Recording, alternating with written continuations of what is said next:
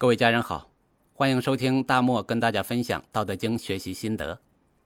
在正式讲《道德经》正文之前呢，有这么几个问题，先跟大家交代一下，分别是老子其人、道家流派简单说明、《道德经》道家道教的关系、天之道和人之道的关系、《道德经》这本书的版本问题。咱们先简单的说一下《道德经》的作者老子其人。《道德经》这本书的作者是老子啊，这个基本上是公认的了。但是关于老子的详细准确资料，却并没有一个权威的说法。老子大概生活在春秋末期，那个时候的记录啊，也只有帝王将相可能才有详细的生平记录，不像现在这么发达，每个人呢，什么鸡毛蒜皮一些小事儿都可能形成文字进行记录。老子当官最大的职位也仅仅是国家图书馆馆长，当年呢也没人给他著书立传。虽然老子本人学富五车，在当时名气也非常大，经常有人向他问道，但是除了老子五千言啊，也就是《道德经》，他自己也没留下其他的记录。所以在四百年后太史公写《史记》的时候啊，也找不到什么有用的资料。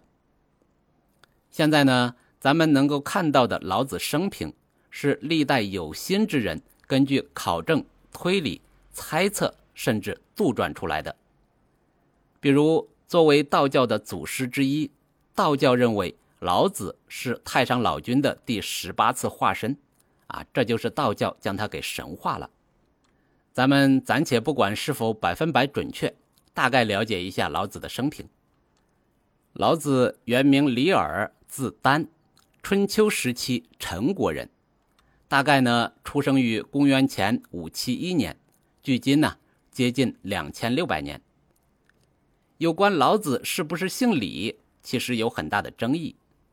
有关老子姓李的说法呢，最早见于太史公著的《史记》。在隋唐时期，李渊起兵造反，最终建立唐朝。为了彰显他们李家的高贵。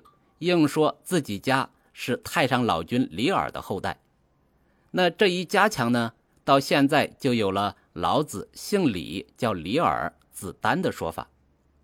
有人说老子能当国家图书馆馆长，肯定是王室的亲属，也就是应该跟周文王、周武王一样是姬姓，然后呢是姬姓下面的老氏分支，氏族的氏啊。之所以被太史公写成姓李，可能是几百年间有人说话不清楚，把“老”说成了“李”。具体的确切信息啊不可考，咱们只需要知道这个有争议就好了。一般称呼老子，大家都知道是谁就行了。据传呐，老子从小就很聪明，小时候呢跟着长聪学习。这个长聪啊，是那个时代的一个智者。有的史记上也写商容，具体啊不可考。据历史典籍记载，说舌头软，牙齿硬，但是舌头比牙齿活得久的典故啊，就是老子跟长聪学的。也有人说这典故本身就是编的。这长聪啊教了几年老子，他感觉自己教不动了，那经过老子父母同意，就把老子带到了都城。交给了自己的师兄，他师兄呢更博学，估计呀还是个不小的官儿。老子跟他学了几年之后，就被推荐到了国家图书馆。这国家图书馆那什么地方啊？全国的好书可都在那里，想学习和想做学问，那是最好的地方。咱们的毛爷爷年轻时就和图书馆有不解之缘，从开始从学校退学。在图书馆自修，之后呢，到北大图书馆工作。一大之后，在长沙还创办过图书馆，都是为了学习。老子在国家图书馆干了三十多年，后来因为皇室内斗，书都被拉走了，他也被罢官了，于是啊，就找了个地方隐居去了。老子在国家图书馆工作的几十年，估计呀，所有的书都看完了，而且还不止一遍。毕竟呢，那个时候书也没有多少。老子慢慢的成为了他那个时代的名人，加上学识是真的渊博，经常就会有当世的文化人找他探讨学习。比如万世之师孔子就不止一次的拜会过老子。这书不够看，那就思考呗。慢慢的就形成了老子自己的一套哲学理论体系。随着老子的归隐，历史啊也推进到了春秋末期，整个社会礼崩乐坏。那孔子就是致力于复周礼，就是恢复周朝初期由周公定下来的礼法制度。中央啊管不住地方，大国吞并小国，天下呢征伐不断，民不聊生。这老子啊看不惯这些，又没办法阻止，也不想隐居了。想走远一点说散心也好，说游历也好，说修行也好。当时大周的中央所在地是现在的洛阳，这老子呢就想往西走。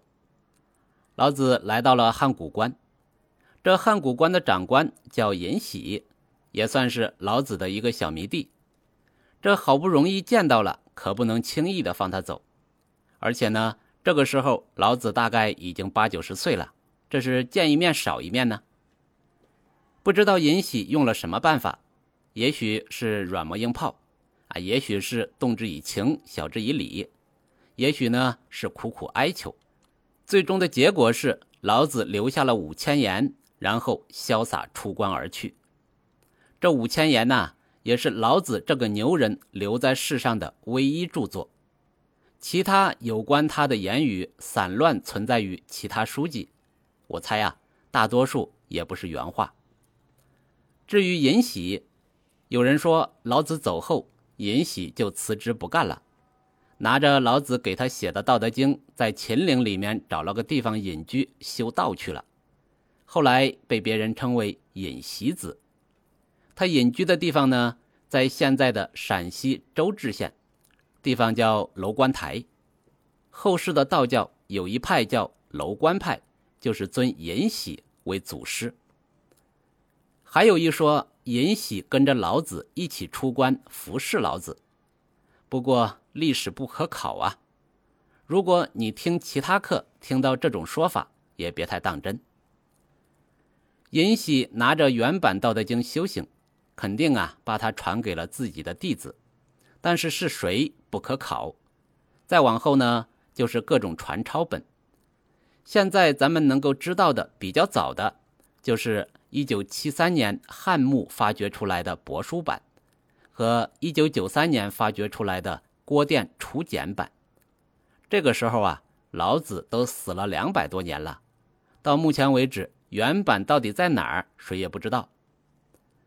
这里呢，说个题外话，一说历史上的某某关，大家第一反应就是长城上的某个关口。比如河北唐山的山海关，比如甘肃的嘉峪关，关外呀就是黄沙戈壁。有一说老子出关教化胡人，就想象老子出关之后就是草原戈壁。实际上啊，汉谷关是在中原的，就是现在河南三门峡市灵宝县。出了汉谷关进入陕西，当时呢是周朝秦国的地盘。最后啊，老子是去到了现在的甘肃一带，据传最后是在甘肃飞升了。好了，有关老子的简单介绍啊，咱们就说到这里。下一期呢，咱们简单学习一下道家的流派。